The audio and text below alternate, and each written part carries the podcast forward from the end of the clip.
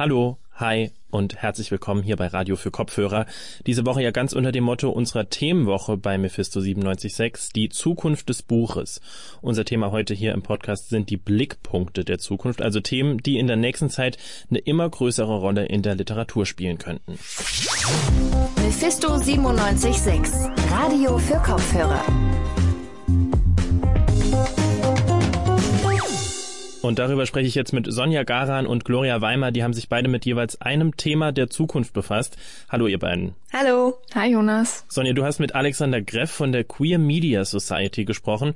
Und zwar über queere Themen und Autorinnen und Autoren in der Literatur. Und Gloria, du hast mit der Leipziger Autorin Denise Ode über ihren Debütroman Streulicht gesprochen. Da geht es um Themen wie Klassismus, Rassismus und Chancenungleichheit.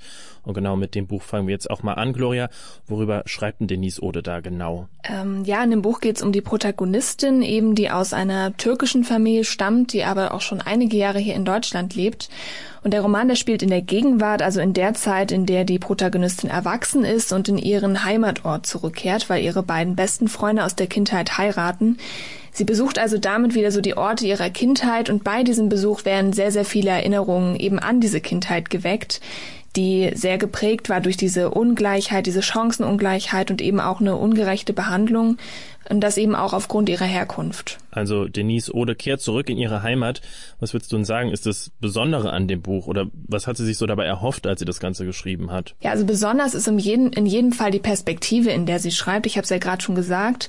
Ähm, die Protagonistin erinnert sich immer wieder an ihre Vergangenheit. Also der Roman blickt quasi aus Kinderaugen auf das Thema ähm, Chancenungleichheit. Und das hat mir Denise Ode auch im Interview erzählt, dass das im Prinzip genau ihre Intuition war, als sie das Buch auch geschrieben hat. Also ich bin gar nicht wirklich in so Zahlen reingegangen oder tatsächliche äh, Forschung oder so, sondern ich habe mich halt ähm, eigentlich mehr damit beschäftigt, wie ähm, so eine subjektive Perspektive darauf ist und wie ähm, das dieses abstrakte Thema Chancenungleichheit, das ja für viele Leute eine Rolle spielt und deren Biografie prägt, wie das eben im Innenleben einer Person sich ausdrückt. Und äh, deshalb habe ich, glaube ich, eher so einen anekdotischen Blick darauf und kann gar nicht wirklich so Faktenwissen darüber wiedergeben. Chancenungleichheit, also das Thema im Roman Streulicht. Sonja, kommen wir mal zu dir. Du hast mit Alexander Greff gesprochen. Der ist Teil vom Netzwerk Queer Media Society und ihr habt über queere Literatur gesprochen. Welche Rolle spielten die aktuell so auf dem Buchmarkt? Also grundsätzlich existiert queere Literatur und es gibt auch queere AutorInnen, auch geoutete in Deutschland. Allerdings wird sie weniger wahrgenommen als Literatur ohne queere Inhalte. Also Literatur, die im Prinzip äh, nur heterosexuelle Beziehungen darstellt zum Beispiel. Und äh, Herr Griff sieht das Schreiben über queere Themen als aktuell mehr im Trend. Allerdings kann das eben auch so ein bisschen negative Auswirkungen haben, seiner Meinung nach. Und queere Figuren werden in seinen Augen immer in eine etwas besondere Position gerückt. Äh, bisher gibt es quasi so eine Art Ideal, äh, wie Menschen oder wie die Gesellschaft sein sollen. Und laut Herr Greff werden da eben viele Menschen oder Gruppen gar nicht mit mit bedacht oder mit eingeschlossen, zum Beispiel eben die queere Community. Das wird jetzt aber etwas mehr hinterfragt in den letzten Jahren, also zum Beispiel in der Literatur, aber auch in der Politik. Gloria, wie ist das bei Denise Ode? Wie schätzt sie so das ein? Wie viel Platz ihr Thema aktuell so in der Literatur bekommt? Also Chancenungleichheit, Rassismus und so weiter? Also im Gespräch hat sie schon gesagt, dass sie das Gefühl hat, dass das Thema Chancenungleichheit, Rassismus, ungleiche Behandlung ja eben aktuell schon mehr auch aufgegriffen wird. Und als Beispiel hat sie da diesen äh, Roman, der jetzt auch im äh, diesen März erschienen ist, Klasse und Kampf angesprochen, der ja auch ganz verschiedene Perspektiven auf diese Class-Thematik wirft. Ich erlebe schon, dass jetzt äh, das so zunehmend halt in den Fokus geraten ist und vor allem auch so dieses Klassismus-Thema und dass es auch nicht bei dieser Single-Story bleibt, die man irgendwie schon kennt, sondern dass verschiedene Perspektiven Platz finden, was mich jetzt erstmal optimistisch stimmt. Sonja, du hast gerade eben auch schon gesagt, dass queere Literatur immer noch zu wenig wahrgenommen wird auf dem Markt. In welcher Situation befinden sich queere Autorinnen und Autoren und wie werden sie so wahrgenommen? Ja, genau. Also queere Literatur, aber auch queere Personen werden verhältnismäßig wenig äh, wahrgenommen. Und wenn queere Themen angesprochen werden ähm, oder Autorinnen sich outen, dann spielen sie eine besondere Rolle. Das heißt, sie stechen irgendwie so heraus. Das nennt man Heteronormativität also dass man davon ausgehend, dass äh, Leute eben heterosexuell sind und entsprechende Beziehungen führen. Und den Effekt, den hat mir Herr Gref so beschrieben. Jedes Coming Out bringt ja die Ambivalenz mit, dass man möglicherweise durch die Markierung, ich bin anders, den Standard nur verstärkt, damit der Standard sagen kann, okay, du bist anders, aber wir sind natürlich nicht so wie du. Und ähm, äh, oute dich, damit wir sagen können, was der Standard ist. Es ist seiner Meinung nach natürlich sinnvoll, sich zu outen, aber es müsste eben auch politische Arbeit getan werden. Dafür veranstaltet zum Beispiel die Queer Media Society Podiumsdiskussionen und ähnliches und setzen sich offen mit dem Thema Queerness auseinander. Und damit möchten sie eigentlich einfach nur mehr Sichtbarkeit erreichen. Also das sind jetzt beides sehr unterschiedliche Ansätze. Ne? Die Queer Media Society arbeitet politisch, um queere Themen irgendwie stärker in die Literatur einzubringen. Und Denise Ode, die greift in ihrem Roman streulich die Themen auf, aber das ist jetzt keine politische Meinung bei ihr. Wenn wir da jetzt mal in die Zukunft gucken, Sonja, wie sieht Alexander Greff von der Queer Media Society die Zukunft von queeren Inhalten und Autorinnen und Autoren in der Literatur? Also es gibt ja jetzt schon mehr Diversität, sowohl bei Inhalten als auch bei Autorinnen. Ähm, und er sieht auf jeden Fall auch Potenzial und ganz viele Chancen, ähm, dadurch, dass diese Themen immer präsenter werden, wenn der Umgang allerdings auch reflektierter wird wird und oder bleibt, ähm, dann sieht er eben eine diversere Zukunft. Man müsste aber eben am Ball bleiben. Wenn ich es ganz kritisch sehe, würde ich sagen, das darf kein Trend bleiben. Das darf nicht einfach nur ein Thema sein, was ein Verlag für sich äh, entdeckt und dann irgendwie so ein Etikett aufklebt. Ah, schau mal, wir machen auch was über queere äh, Orientierung oder, oder, oder Verortung. Und Gloria, wie ist es bei Denise Ode und dem Thema Chancenungleichheit? Ja, also sie meint, dass sie natürlich hofft, äh, dass es in Zukunft mehr Chancengleichheit gibt. Sie hat aber auch äh, ganz klar gesagt, dass sie ihre Rolle als Autorin in diesem Diskurs jetzt nicht so sieht, dass sie dann irgendwie alles äh, verändern kann oder Entscheidungen treffen kann, sondern sie will als Autorin eben tatsächlich die Sprache im Buch nutzen, um eben dieses Thema Chancenungleichheit zu behandeln und dann eben auch aufzugreifen für die Zukunft. Ja, ich mache mir nicht so viele Illusionen, dass jetzt äh, durch so literarische Texte tatsächlich auch solche Veränderungen passieren, weil äh, wir wissen seit vielen Jahren, dass es Chancenungleichheit gibt und dass der familiäre Hintergrund eine Rolle spielt, äh, im Bild welchen Bildungsabschluss man am Ende macht.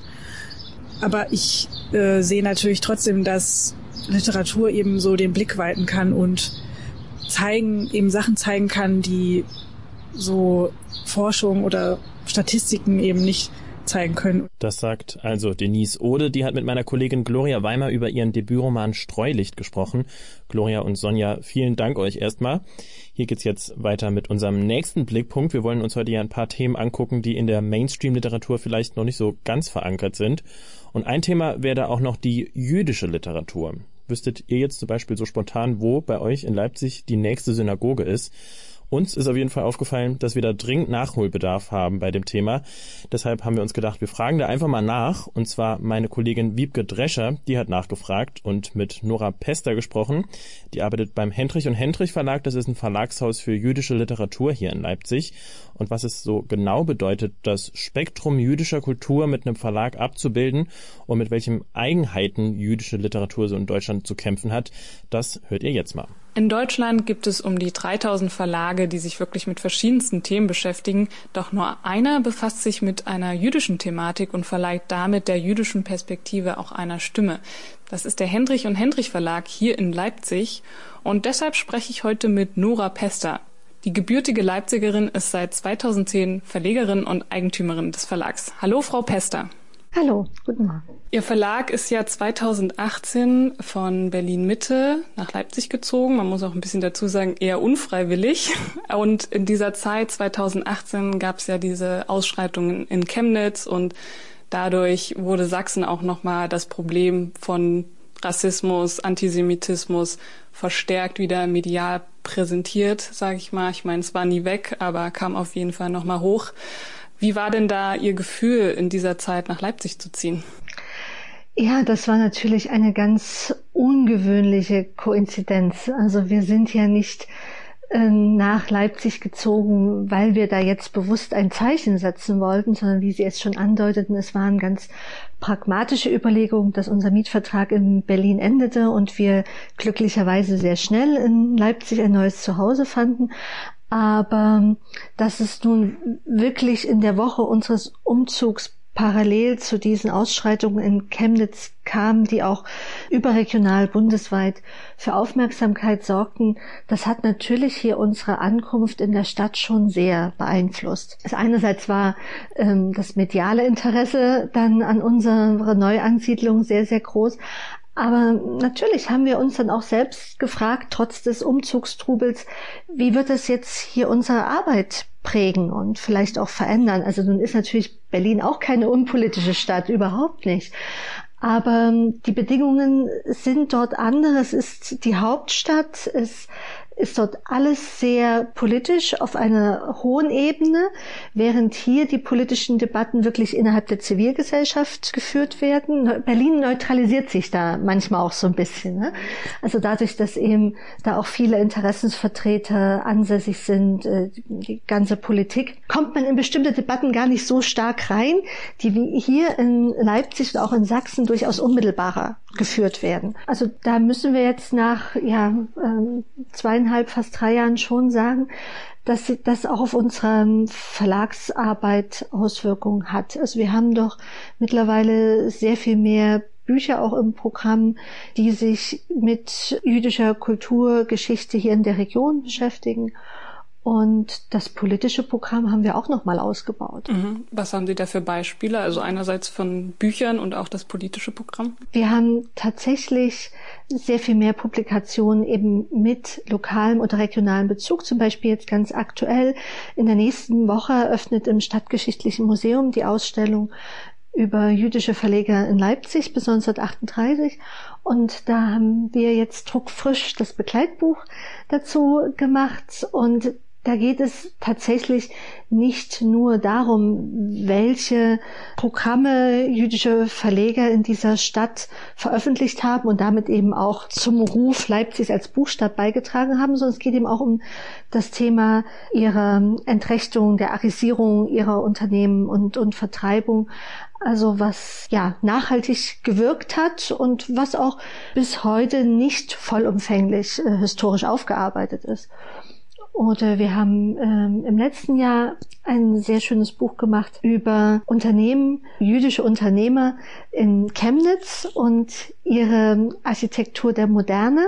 Das ist auch etwas, was eigentlich bisher kaum jemand auf dem Schirm hatte. Es gibt in Chemnitz noch ganz wunderbare architektonische Zeitzeugnisse der Moderne, die interessanterweise eigentlich fast alle einst jüdischen Unternehmern gehörten, die die beauftragt haben. Und so haben wir eben auch mal die Geschichte der Unternehmen, der Unternehmerfamilien und der von ihm beauftragten Architekten, vor allem in den 20er Jahren, ein Buch vorgestellt. Das führt mich eigentlich auch gut zur nächsten Frage, zur Geschichte, jüdische Geschichte der Stadt. Sie haben ja schon gesagt, Berlin ist ein bisschen anders. Da haben Sie ja auch in Berlin Mitte Ihren Verlag gehabt, also eigentlich wirklich in der Nähe von so wichtigen Erinnerungskultur Orten der jüdischen Geschichte, Holocaust-Mahnmal, Topographie des Terrors und das Jüdische Museum.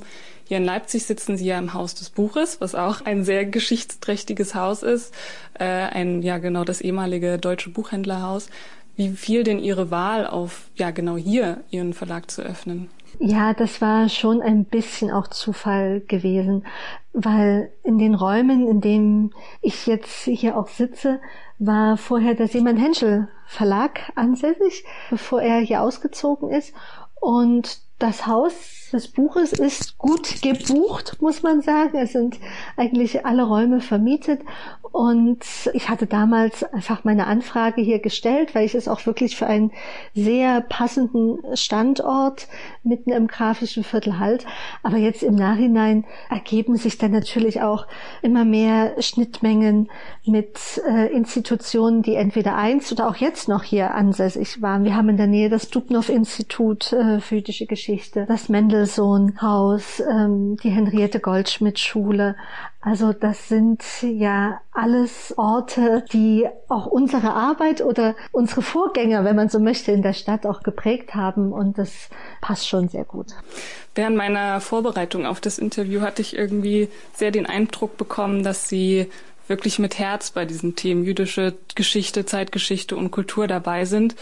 Und ich denke, wenn man an jüdische Kultur denkt, dann hat man erstmal vor allem auch Geschichte, erstmal das grausame Kapitel Holocaust ähm, im Kopf und was ja auch einfach wirklich dazugehört leider und auch sowieso generell Angst und Bedrohung ist immer leider auch heute wieder vermehrt äh, im jüdischen Leben fest verankert. Aber ich denke, darüber hinaus gibt es ja noch mehr, was jüdische Kultur auszeichnet. Deswegen meine Frage an Sie, was verbinden Sie eigentlich mit jüdischer Kultur oder vor allem auch Alltagskultur?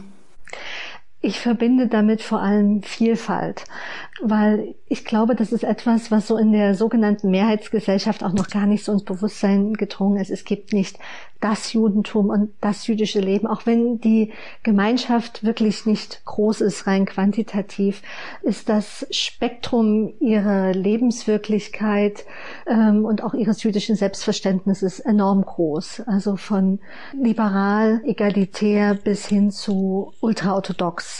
Und dazwischen gibt es viele Schattierungen. Und das ist uns auch wichtig, das zu transportieren.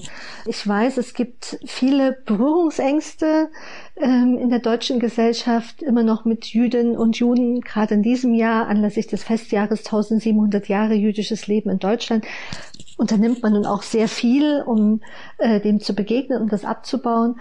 Aber ich denke mir tatsächlich, dass ein Zugang dazu ist, dass man klar macht, man kann eigentlich gar nicht so viel falsch machen, weil auch innerhalb des Judentums das äh, Spektrum an, an Meinungen und eben ja an Lebensrealitäten so breit ist, dass man sich da nicht, also nicht mit dem Blick drauf verengen sollte. Und auch das versuchen wir mit unserem Verlagsprogramm immer wieder abzubilden. Also sei es jetzt nun durch äh, Lehrbücher unterschiedlichster Art. Wir planen demnächst auch wieder mehr im Bereich Kochen, jüdische Speisegesetze zu machen. Und äh, wir haben seit letztem Jahr einen jüdischen Kalender, einen deutsch-jüdischen Kalender im Programm. Also wir versuchen eben wirklich da auch äh, so gewisse Hemmnisse abzubauen und eine Alltäglichkeit darzustellen. Wie Sie ja auch schon angedeutet haben, ist Ihr Verlag einfach, Sie ja, veröffentlichen wirklich von Kinderbüchern über Memoirien, Biografien oder Sachbüchern. Und auf Ihrer Website steht auch, ich zitiere, wir möchten das gesamte Spektrum jüdischen Lebens, Denkens und jüdischer Geschichte über alle Strömungen und Epochen und Länder hinweg abbilden. Wie erfolgt denn dann so eine Auswahl an Büchern und auch AutorInnen, die Sie hier veröffentlichen möchten?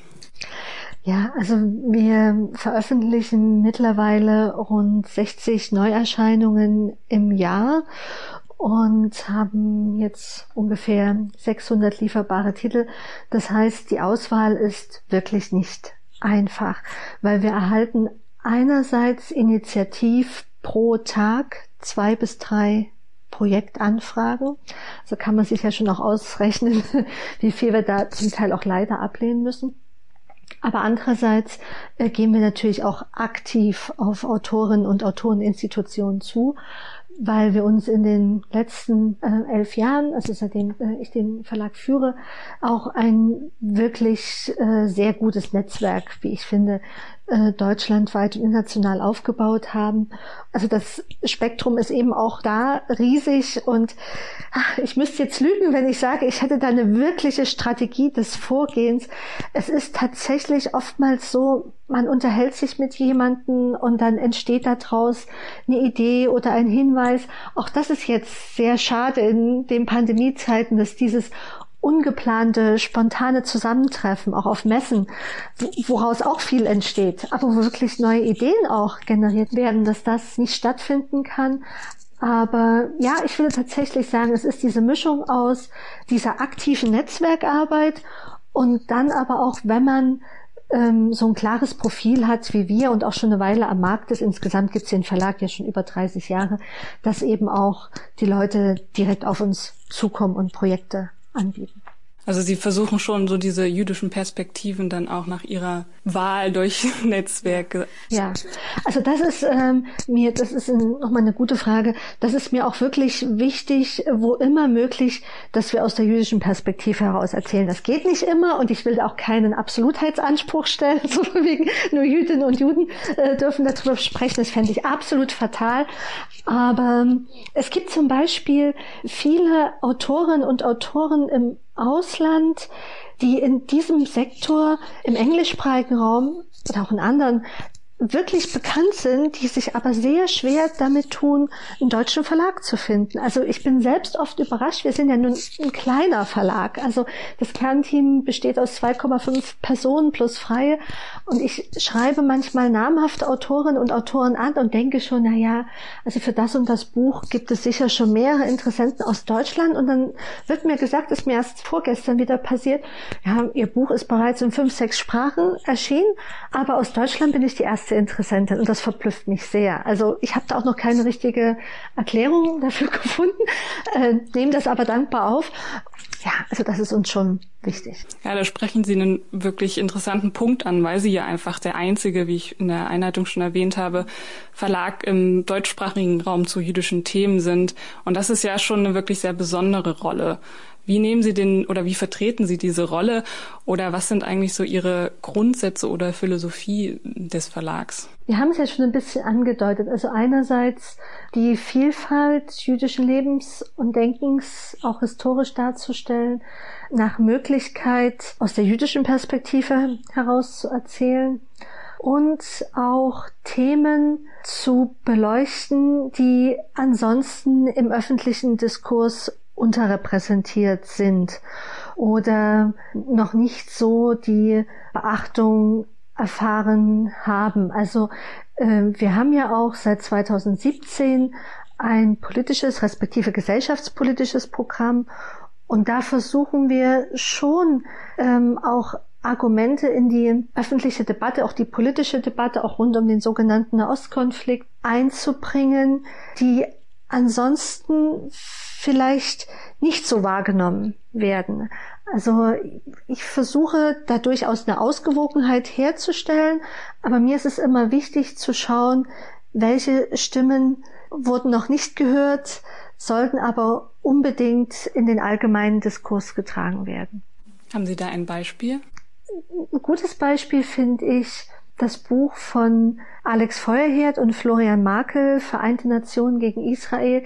Ähm, das ist 2019 erschienen, wo sie sich wirklich basierend auf Daten, Fakten, Dokumenten mit der Politik der Vereinten Nationen in Bezug auf Israel und die vielen Resolutionen, die gegen Israel und tatsächlich in zum Teil absurder Weise und mit nicht legitimen Vergleichsmaßstäben äh, zu, zu anderen Staaten getroffen werden. Und bei dem Buch haben wir tatsächlich auch gemerkt, dass dann Politikerinnen und Politiker darauf reagiert haben und gesagt haben, das war ihnen vorher in dem Maße gar nicht bewusst und sie sind dankbar dafür, dass sie mit so einer Publikation auch eine faktische, nicht polemische Handreichung bekommen haben, wo sie sich darauf beziehen können und was sie in ihre Arbeit mit welcher Konsequenz auch immer einfließen lassen können. Das ist äh, auch sehr interessant, dass das so eine Reputation hatte.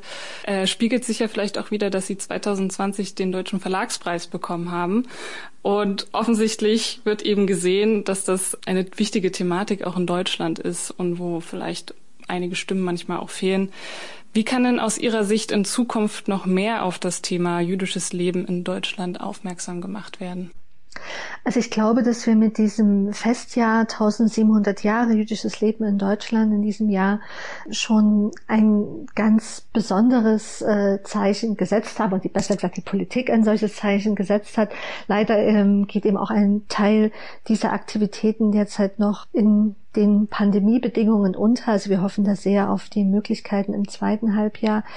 Ich würde mir persönlich wünschen, dass es eben tatsächlich neben all den notwendigen Programmen zur Bekämpfung von Antisemitismus, die tatsächlich auch nötig sind, das will ich gar nicht in Abrede stellen, aber noch mehr äh, Wert auch drauf gelegt wird, tatsächlich jüdisches Leben zugänglich zu machen. Es darf nicht darin enden, dass Jüdinnen und Juden, Juden ihre Kultur rechtfertigen müssen. Also es soll jetzt auch nicht so einen Exotenstatus bekommen wie lernt uns kennen und dann respektiert ihr uns aus, finde ich auch ein bisschen lächerlich. Also das, das sollte selbstverständlich sein, dass man sich gegenseitig respektiert. Aber wahrscheinlich ist es tatsächlich so, dass eben durch Nichtwissen und und Nichtbegegnung auch immer wieder alte Stereotypen, die wir jetzt ja auch gerade in der Pandemie im, Zuge, im Zuge dieser Corona-Leugner äh, und so weiter erleben. Also da geht's ja nicht um den Nahostkonflikt, sondern da werden antisemitische Stereotypen aus der Schublade geholt, die es schon im Mittelalter gab. Und also das heißt, man muss da immer wieder ansetzen und tatsächlich auch Basiswissen und Basisaufklärungsarbeit leisten. Und ja, ich denke und befürchte, dass uns das noch lange begleiten wird. Das würde ich mal so als guten Schlusssatz stehen lassen. Ja, ich danke Ihnen für das Interview und wünsche Ihnen alles Gute noch. Dankeschön. Und das war's dann auch mit unserer Folge zu den Blickpunkten der Zukunft in der Literatur. Wenn ihr jetzt noch mehr zu dem Thema erfahren wollt oder generell mehr über unsere Themenwoche zur Zukunft des Buches hören wollt, dann könnt ihr uns im Moment täglich von 18 bis 20 Uhr auf UKW 97.6 hören oder ihr schaut mal bei uns auf Instagram und Twitter vorbei, da heißen wir Mephisto976 und bei uns auf der Website radiomephisto.de, da gibt's auch noch mehr Infos zu dem Thema. Danke euch auf jeden Fall, dass ihr bis jetzt dabei wart. Morgen gibt's dann hier die letzte Folge Radio für Kopfhörer zur Zukunft des Buches. Da geht's dann ums Thema Veröffentlichung. Hört da also auch gern noch mal rein. Bis dahin wünsche ich euch noch einen schönen Tag. Macht's gut. Bis demnächst. Mephisto 976 Radio für Kopfhörer.